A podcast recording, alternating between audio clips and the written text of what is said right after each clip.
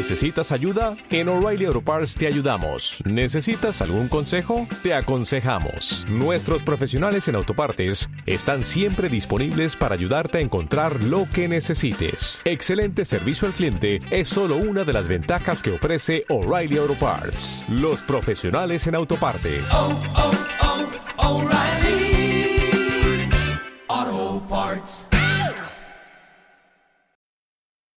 Bienvenidos a Radio Libertad Constituyente.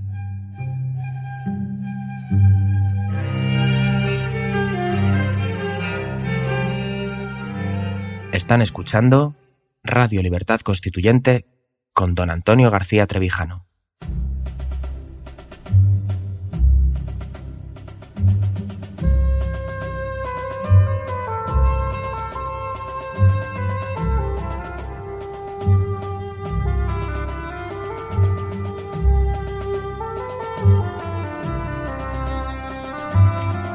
Buenas noches, hoy es martes 20 de marzo de 2018, les habla José Papi desde Ámsterdam, en la técnica, en el programa Amarilla y desde las Islas Canarias, que el otro día descubrí que no puedo decir desde las Canarias porque eso es un error, tengo a mi amigo Pedro Gallego. Pedro, ¿cómo estás? ¿Qué tal, José? No, un error no, quiero decir que, que ya tienes que estar con el lenguaje que al parecer llamaron varios eh, oyentes de radio porque estaban pronunciándolo así en un programa, creo que fueron de acero, diciendo que dejaran de decir las Canarias, que no les gustaba, que era algo, les sonaba como algo despectivo, ¿no? A mí, y a mí me encanta, pero bueno. En Radio, en Radio Libertad Constituyente queremos estar a la moda, ¿no, Pedro? no nos perdemos una. Bueno, en fin, eh, hoy, hoy la verdad es que vamos a hablar de un tema muy interesante, muy interesante, que es que parece ser que la oligarquía de partidos se quiere blindar, ¿no? Los fondos públicos para los años venideros y nada, nada más y nada menos lo quieren blindar en la Constitución. En fin, ese va a ser el tema central de nuestro programa, pero sí quería hacer un repaso muy rápido a qué nos ha dejado el mundo hoy, ¿no? Y hoy nos ha dejado el mundo pues una serie de noticias muy interesantes, como por ejemplo que se han llevado esposado a Nicolás Sarkozy, al antiguo presidente francés, por eh, parece ser presunta financiación ilegal de su campaña electoral a la presidencia francesa en el año 2007, eh, 2007, y parece que con capital libio, para hacerlo todavía más emocionante, ¿no? Y ya de una película casi de 007.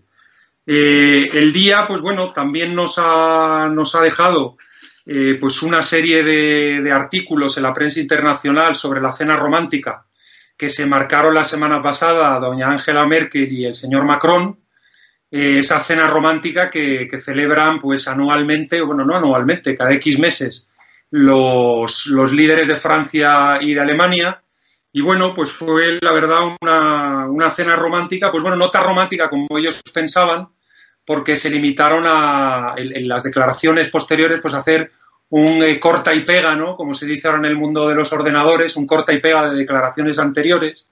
Y bueno, nos han dejado pues mensajes grandilocuentes del tipo de Europa espera que Francia y Alemania eh, propongan cuál va a ser su futuro, la Europa más fuerte y unida, etcétera, etcétera.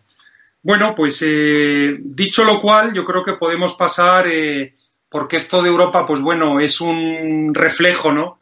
De este mundillo socialdemócrata que nos asola, pero bueno, en España no nos podemos quejar porque estamos también a la, a la cabeza, ¿no? En esta serie de temas, y bueno, pues voy a leerte un titular que bueno, es un tema que ya tocaron la semana pasada eh, Miguel Gómez y, y, Jesús Murciego en su programa del viernes pasado, que fue excelente y bueno, eh, esta semana pues ha habido más noticias alrededor del mismo tema, yo creo que merece nuestra atención, ¿no? Eh, yo voy a leer, para disfrute de todos nuestros seguidores, oyentes, televidentes, el artículo que se publica ayer en El Mundo. reza lo siguiente. Podemos, Ciudadanos y PSOE piden que la Constitución asegure fondos para los partidos. Eh, el artículo sigue, pues bueno, eh, eh, desgranando cuál es el apoyo que reciben los diferentes partidos políticos eh, cada año. La media de apoyo al año es de 50 millones de euros, Pedro, imagínate. Una barbaridad. Del año 2014 al año 2017, el PP ha recibido 72 millones de euros de las arcas públicas. El PSOE, 42 millones. Podemos, que acaba nada más de empezar, 9 millones y medio. Ciudadanos, eh, a la cabeza de las encuestas, pero que ya empiezan a tocar el dinerito, 8,5 millones de euros. En definitiva, el 80% de los ingresos de los partidos políticos vienen de, eh, tienen un origen público. Entonces, eh, estos tres partidos que he mencionado, Podemos, Ciudadanos y el PSOE, que en el Pleno de Congreso tienen mayoría, si juntan sus votos, en una denominada, esto lo comentaban Miguel y, Jesús la semana pasada, Comisión de Calidad Democrática y contra la Corrupción, han propuesto blindar el apoyo económico a los partidos nada menos y nada más que en la Constitución. ¿De acuerdo? Y hablan de un principio de suficiencia en la financiación de los partidos políticos. Yo lo de la suficiencia lo había habido en el colegio. Si se aprobabas o no aprobabas las matemáticas. Pero bueno, ahora hablan de un principio de suficiencia, otra, en fin, otra, como dicen en Madrid, ¿no? Tú, Pedro, que conoces Madrid mucho mejor que yo, un palabro, ¿no? Que se han, que se han marcado y que lo quieren nada más que nada más y nada menos que meterlo en la Constitución. Bueno, eh, ¿qué te parece? ¿Quieren llevar esto, estos tres partidos al Pleno del Congreso para que se apruebe una reforma del, de la Constitución? ¿Qué te parece, Pedro? Esta barbaridad. Y ahora la vamos desgranando porque no tiene, vamos, esto no tiene, no tiene pérdida, vamos.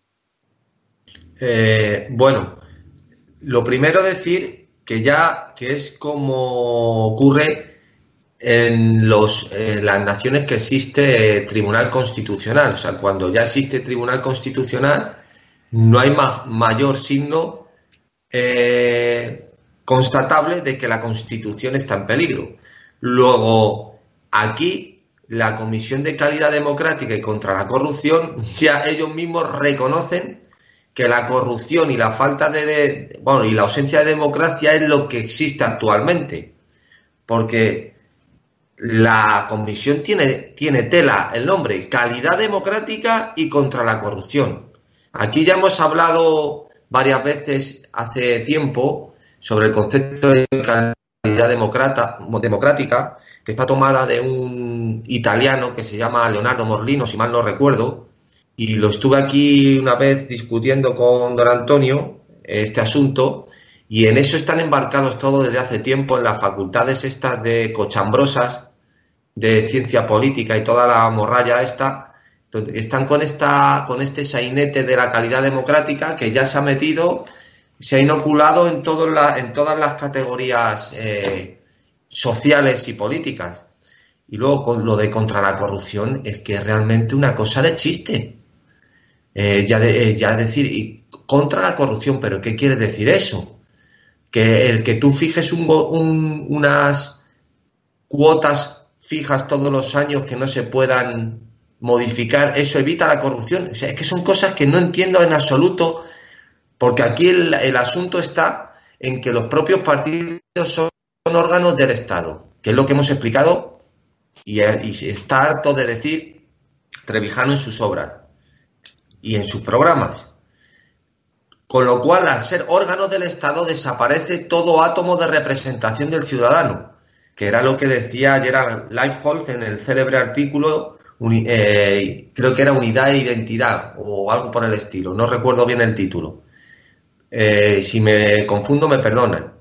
Pero eh, claro que desaparece todo átomo de representación ya que las masas se integran en el Estado, que es lo que son los partidos políticos. Son maquinarias que lo devoran todo y ya lo quieren porque la Constitución en general no se cumple y tampoco es una constitución en sí misma, pero es que ya lo quieren rizar el rizo, o sea, ya quieren materializarlo de una manera en la que ya sea imposible prácticamente cualquier margen de maniobra.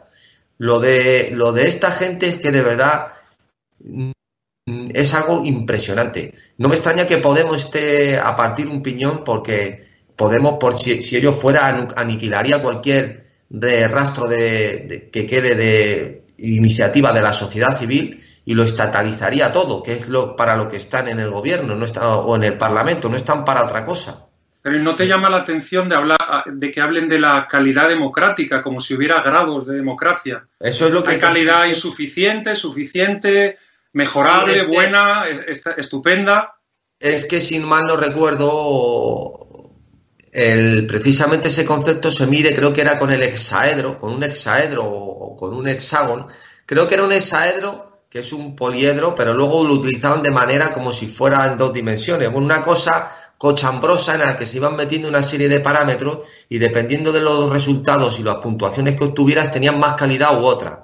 Esto es un invento de este hombre que he citado antes, que explica además el, el descerebrado este bolchevique de Monedero, que tiene una cara de fundamentalista y de fanático que, es algo realmente que, es para, para, para, para asustarse, eh, debería llevar un chip para tenerle localizado a ese hombre y el, eh, esa es, lo que se dedican a enseñar en estas facultades, como te digo. Es decir, van dando una serie de puntuaciones, como por ejemplo, yo que sé que, que trabaja por tu empresa, tiene muchas connotaciones de este estilo que conocerás, cómo se mide, por ejemplo, las ciudades con mayor calidad de vida.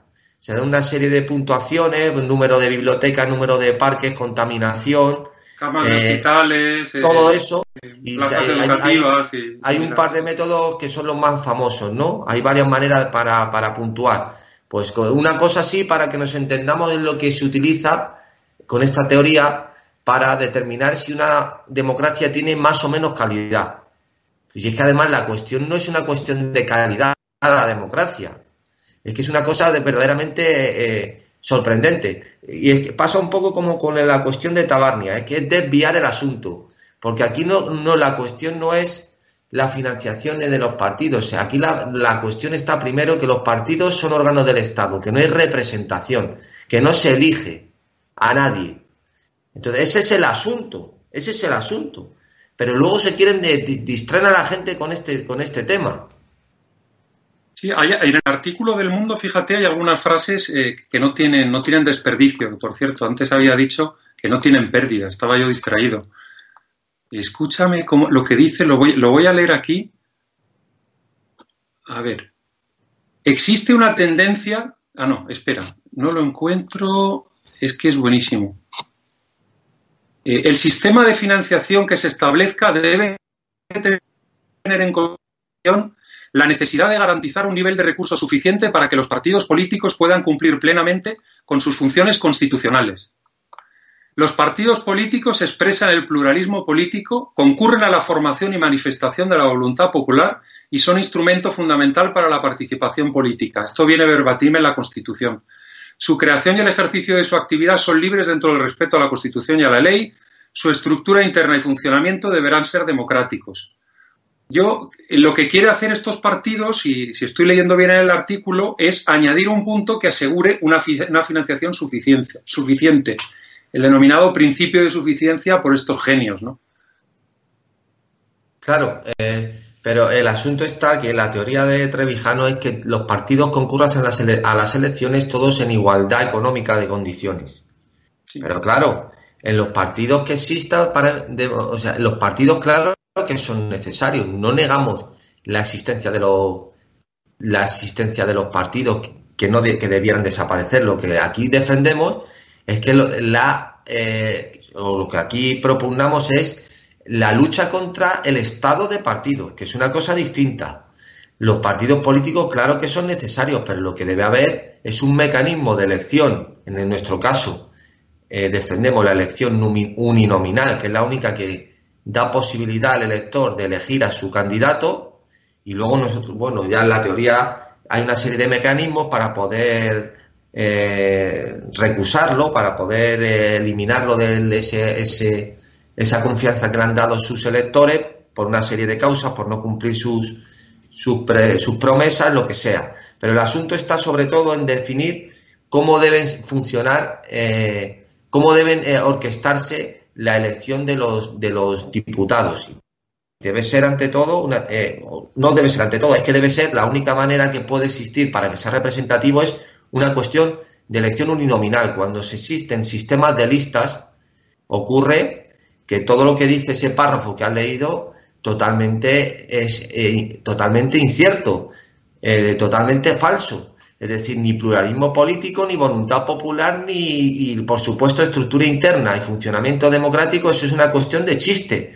Porque aquí ya hemos dicho que los partidos, que ya lo dice Mitchell, eh, obligatoriamente, igual que cualquier organización de, unas características potentes, es, completamente ilusorio pensar que eso va a funcionar democráticamente.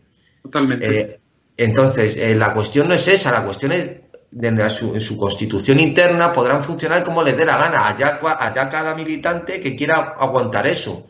Es de, puertas para afuera, cuando salen a la arena pública, cuando se concurren a las elecciones, cuando deben someterse a una serie de, de- de reglas en la que eh, sea posible que el ciudadano tenga capacidad de elección. Eso, todo eso lo difuminan con toda esta serie de propuestas que de alguna forma no dejan de confundir, de ser un cebo para confundir a la gente que ya está confundida de antemano. Sí, por supuesto. Y lo, y lo que se quieren blindar es la, digamos, eh, su economía para que no haya luego la posibilidad de que acceda más gente a este mundillo de los partidos, ¿no? Es decir, ya, eh, de hecho, ha habido fundamentalmente dos facciones del Estado, ¿no? En forma de partido, dos bandas, que ha sido el PP y el PSOE durante varias décadas. Ahora mismo ya han abierto la compuerta, ¿no? Suficientemente y se han colado dos, pero claro, esto hay que cerrarlo con mucha financiación, no sea que se te vayan a colar más gente, ¿no? Otra cosa que a mí me llama la atención, que me gustaría comentarte, Pedro, es la ignorancia con la que comentan tantos periodistas españoles el que hay diputados disidentes en parlamentos donde sí hay un- una representación, como puede ser el británico o el norteamericano, ¿no? Donde, es decir, el diputado está simplemente representando a su circunscripción y evidentemente pues tiene una cierta adscripción ideológica, ¿no? Es del Partido Republicano, es del Demócrata, eh, tiene una tendencia más hacia allá, hacia lo público, hacia lo privado, pero al final se debe a sus electores, ¿no? Y esto le sorprende muchísimo a los periodistas españoles que dicen, hay tantos diputados, recuerdo por ejemplo cuando a Cameron, ¿no? Había una serie de diputados eh, que habían votado en contra de lo que proponía Cameron en el Parlamento inglés y se sorprendían tantísimo de revuelta en las filas del Partido Conservador, que no, que es que esta gente representa su circunscripción y lo que tienen es una inscripción ideológica, pero que al final, al, al cabo de la calle, lo importante para ellos es responder a los electores que les han votado. Y entonces, Claro. si le tienen que ir en contra de su jefe de partido, van contra su jefe de partido. Hay un caso paradigmático que yo conozco en mi otro país, en Finlandia, donde de seis diputados que había en un momento del Partido Ecologista, del Partido Verde, de los Verdes, en el Parlamento finlandés, cinco votaron a favor de una central nuclear. ¿Y por qué votaron a favor de una central nuclear? Porque en principio su partido decían estamos en contra de la energía nuclear, pero los tíos se fueron a hablar en su circunscripción a sus electores y dijeron, oye, que esto de la central nuclear es fatal, no hay que tal. Los electores le respondieron, oye, a mí me han contado que va a bajar el precio de la electricidad y yo, si tú no votas a favor de esa central nuclear, a mí me importa tres pimientos, no te vuelvo a, votar, Manolito. Lo siento muchísimo. Y, y llegas a ver esos casos donde cinco diputados de un partido ecologista votan a favor de una central nuclear. ¿Por qué? Porque al final el poder, la relación de poder, la tienen directa con su elector. Y entonces tienen miedo, tienen miedo de que no los vuelvan a elegir. Entonces, eh, eh, eso evidentemente en España pues no ocurre, ¿no? Con estas listas de partidos, eh, donde pues lo importante es ser amigo del jefe, ¿no? Que el jefe te ponga en un puesto alto en la lista y de esa manera pues sale seguro y cuatro años después, si te has portado bien, pues seguirás teniendo medios para pagar tu hipoteca, ¿no? Que por cierto, he mencionado el ejemplo finlandés, que no es exactamente un ejemplo de circunscripción uninominal, es de circunscripción plurinominal, es un sistema bastante complejo, pero al final acaba habiendo cierta representación del elector, ¿no? No sé si aquí se permiten los grados o no de representación, pero es cierto que sí la hay en determinada medida, ¿no? Eh, Pues, no sé qué lo- opinas de esto, Pedro. Sí, lo que estabas diciendo, eh, cuando te estaba escuchando hablar de los diputados disidentes y toda esta cuestión, eh, claro, la mala fe con la que opera esta gente es, además de ignorancia, mala fe, es confundir lo que aquí vulgarmente llamamos los tránsfugas, como aquel famoso tamayazo, confundirlo eso con la eh, capacidad que tiene un diputado, eh, por ejemplo, en Estados Unidos, o un senador, para eh, no, no seguir las, la- las consignas del partido o del presidente en una cierta votación, como por ejemplo la célebre película en la que se puede ver cómo opera el Senado en Estados Unidos, la capacidad que tienen los senadores y ese, esa- ese grado de, de libertad debido a que son realmente elegidos por los ciudadanos, que no existe aquí, claro, es en la película de Capra, Caballero sin Espada. Qué buena. Claro, toda esa se llevan al pardillo del James Stewart allí a Washington y luego el pardillo no era tan pardillo. Al final defiende eh, toda, toda su, con todo ese idealismo que tenía, defiende materialmente lo que realmente los valores de la democracia, haciendo esa intervención que dura horas y horas, ¿no? Por las leyes que te permiten, una vez que te elevas y empiezas a hablar, mm, puedes hablar indefinidamente. Eh, claro, esa película que se la recomienda a todo el mundo, además de que es una obra maestra, pues se ve patente en los años luz a los que está el constitucionalismo americano de, de, lo que tenemos en Europa, por no decir ya que la forma de control que tienen de las leyes, allí es un control difuso, aquí es un control concentrado, por lo que he dicho antes, del Tribunal Constitucional, que ya materializa un fracaso en sí mismo de la defensa de la Constitución, como decía el propio Caleb Smith, eh, en contra de Kelsen, que fue el que lo crea, pues en Estados Unidos un juez de Hawái paralizó aquellas medidas de Trump famosas contra la inmigración. ¿Cierto? Claro, es decir, es que no tiene absolutamente nada que ver. Pero todas estas cosas, incluso con la mala fe en la que opera la ideología de los periodistas, eh, los ideólogos, eh, porque no son ni periodistas, que existen en los medios de comunicación, todo esto lo pueden presentar de una forma completamente torticera en el sentido de ser incluso un hándicap para el funcionamiento político de una nación que un juez paralice una medida de un presidente, ¿no? Desde luego, desde luego. No, y además fíjate que las listas de partidos, ahora me he acordado de una frase, de una frase de George Bernard Shaw, el escritor irlandés, que además es un mítico porque es un hombre que ganó un premio Nobel de literatura y ganó también un Oscar al mejor guion, si no recuerdo mal, con My Fair Lady. Sí.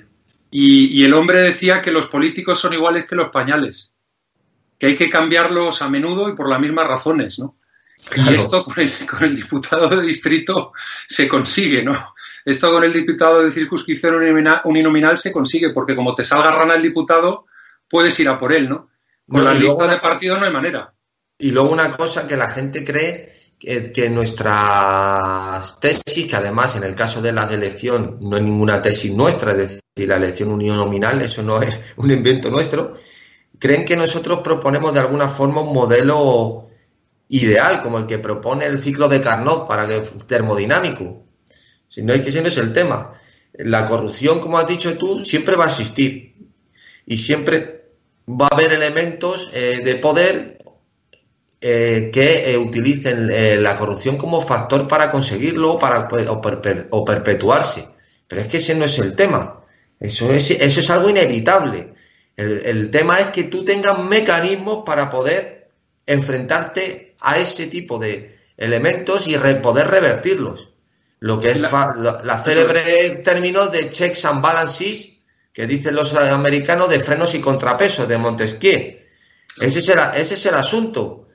Si aquí no estamos proponiendo un sistema en que todo va a ser una maravilla, como hablaban los, todo lo Montaigne, por ejemplo, decía que allí en, las Indias, pues eso no había ni, no existía ni el rencor, ni el odio, ni el hambre, eso todo era una maravilla, eso era el cielo en la tierra.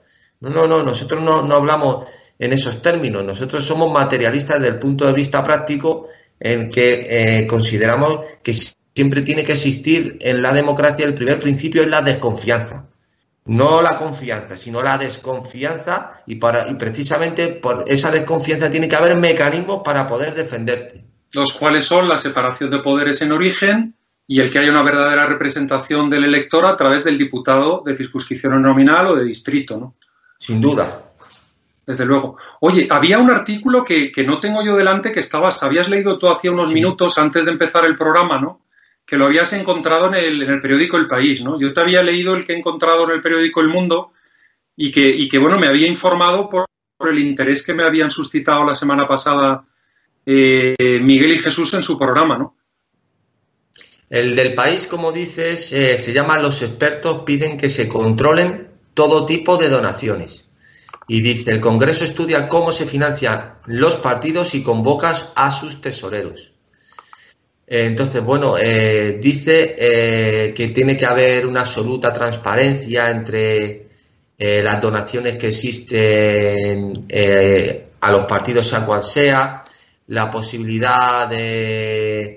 En, el 2015 había una ley que no contemplaba el crowdfunding pues eh, dicen que se regule todo esto. Bueno, toda esta serie de cuestiones que volvemos a lo mismo de alguna forma. Por ejemplo, toda la serie, que eso sabrás tú más que yo, toda la serie de las deudas que se condonan por los bancos a los partidos, ¿qué pasa?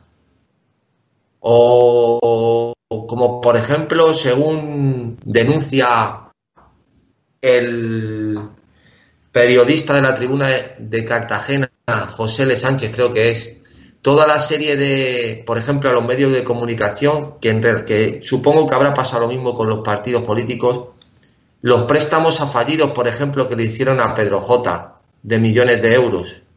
Toda esta serie de cuestiones, ¿eso qué pasa con eso?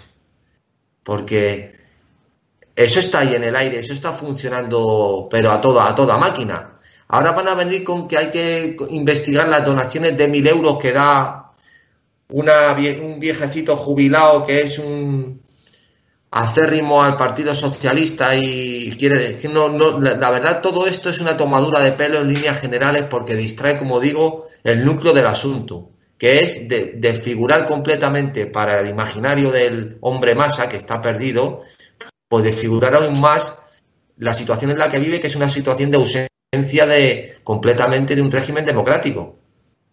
Es un estado de partido puro y duro y, están ahora preparándose pues una nueva eh, estrategia eh, tanto mediática como política y social para eh, cerrar aún más el cerco. Es que date cuenta, José, que por ejemplo Podemos es que el ansia que tiene por toda esta serie de medidas estatalizadoras que aneguen cualquier rincón de la nación es una cosa ya delirante lo de esta gente. Estos son, de alguna forma, los eh, sofistas indoctos que educaron a todos los regímenes de la América, de la antigua América española. Y fíjate cómo están allí. Desde luego, desde luego. Y sobre todo los partidos políticos, fíjate, Pedro, si son, eh, eh, ellos dicen que están trayéndonos la voluntad popular, permiten la expresión de la voluntad popular, ¿por qué tienen tanto miedo a financiarse con las cuotas de sus asociados, de sus afiliados. Claro, porque ellos no son en realidad, no son parte de la sociedad civil, eh, ellos son sencillamente un órgano más del Estado. Sin duda ninguna. Porque si no, no tendrían que tener ningún miedo a decir, oye, el, Partido Popular no tiene un millón de afiliados, un millón cien mil afiliados, oye, pues a 50 euros cada uno al año, aquí da, da de sobra para tener montado el tinglado. Sin duda ninguna. Luego, además de todo eso, como estás explicando, eh, eh, toda la serie de elementos eh, que también conoces porque eres un hombre de, de empresa mejor que yo, todo el asunto de los consejos, lo que puso de moda Podemos de las puertas rotatorias, toda la cuestión de las relaciones con las grandes multinacionales, que luego van a recalar todos como consejeros y todo esto, pero bueno, si es que lo de esta gente es una cosa, es una cosa, de, o sea, en Estados Unidos vienen de las multinacionales a la política, aquí salen de la política las multinacionales.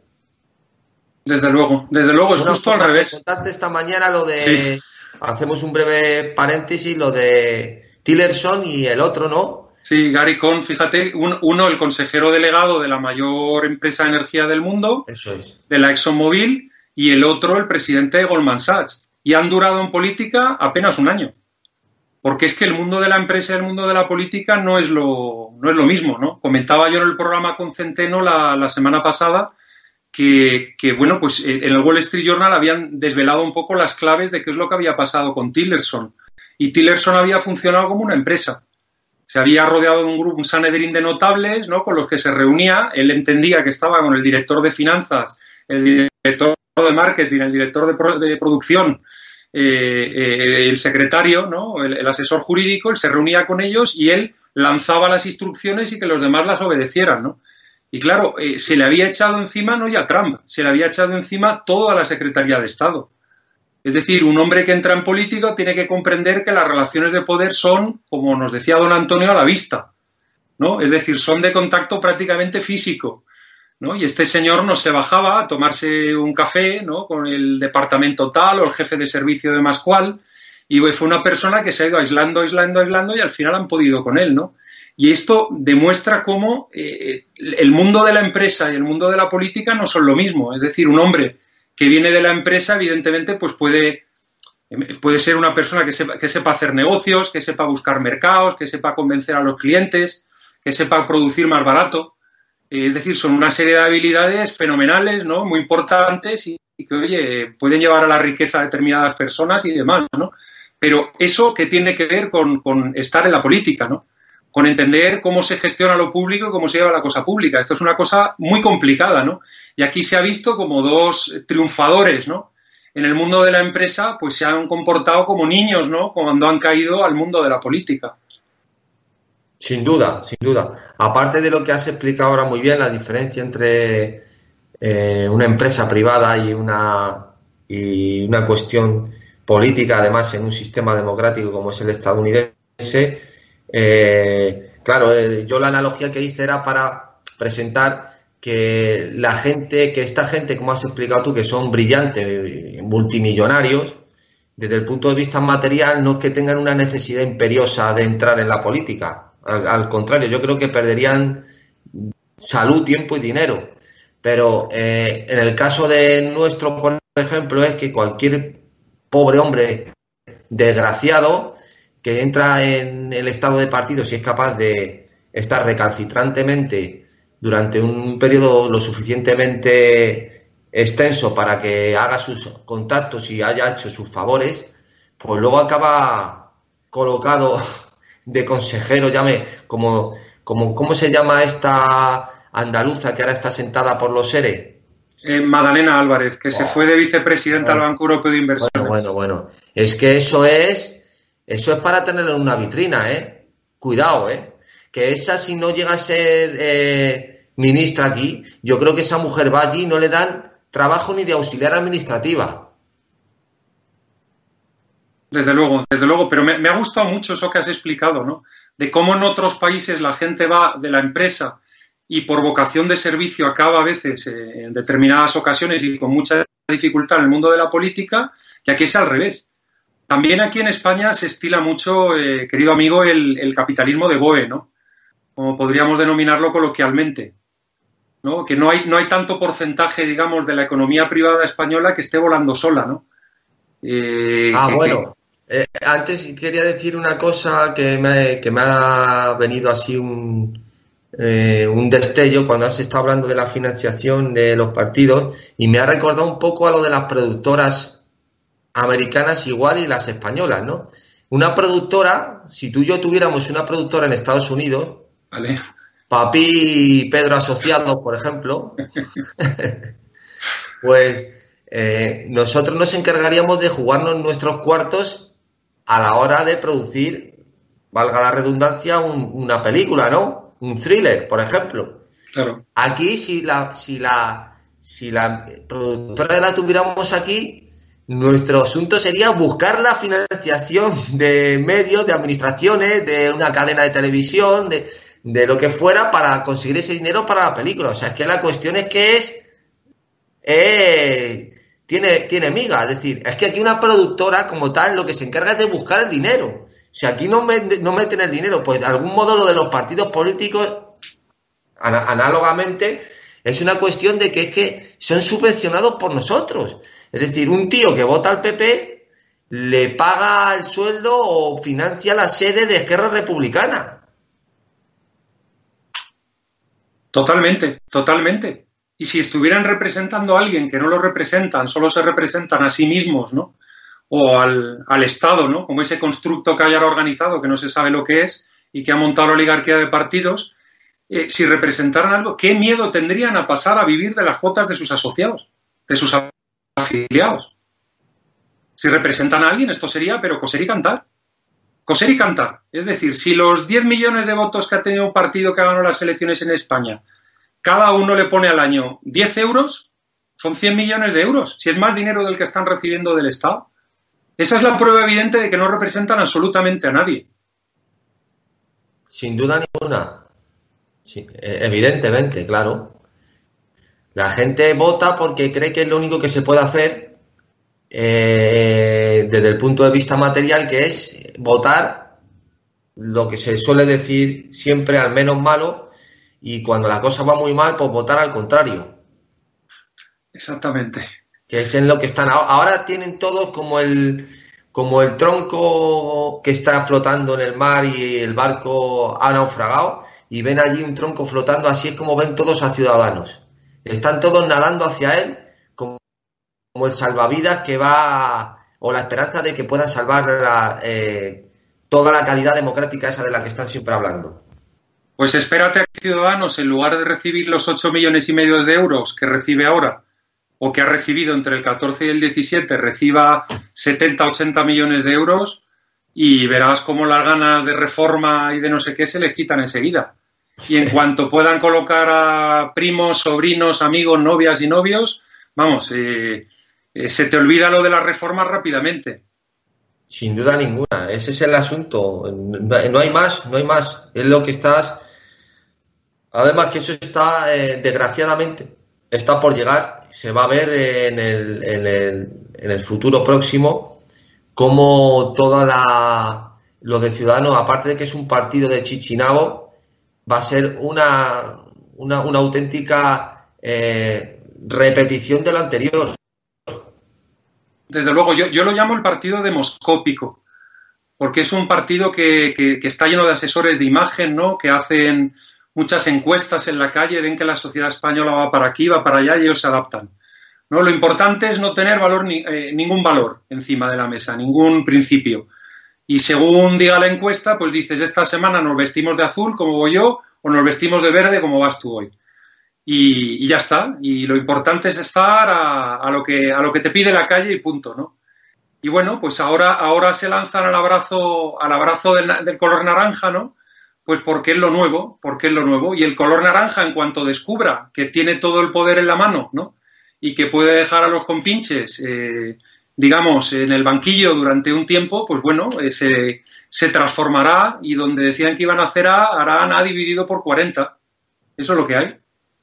Sin duda, José. No sé si tenías otro tema del que íbamos a hablar después del asunto de la financiación de los partidos.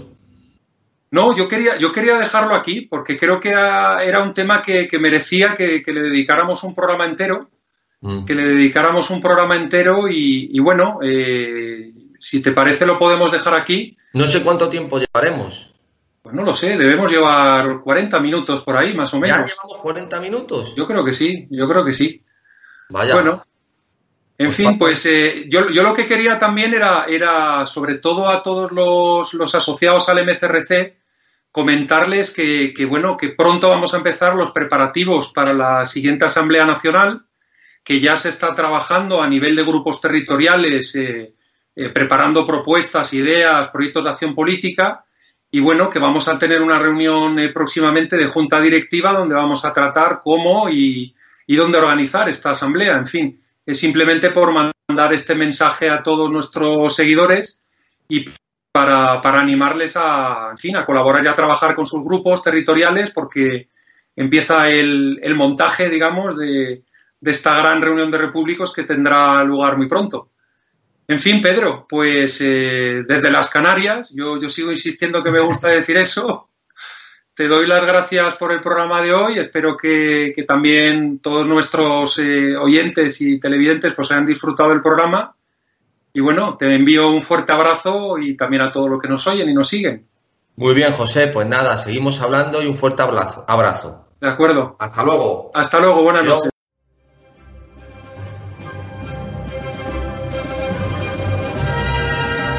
Gracias por haber escuchado Radio Libertad Constituyente. No olviden visitar la parrilla de programación en la nueva página web del Movimiento de Ciudadanos hacia la República Constitucional, en la dirección www.mcrc.es. Radio Libertad Constituyente. La libertad viene en nuestra busca.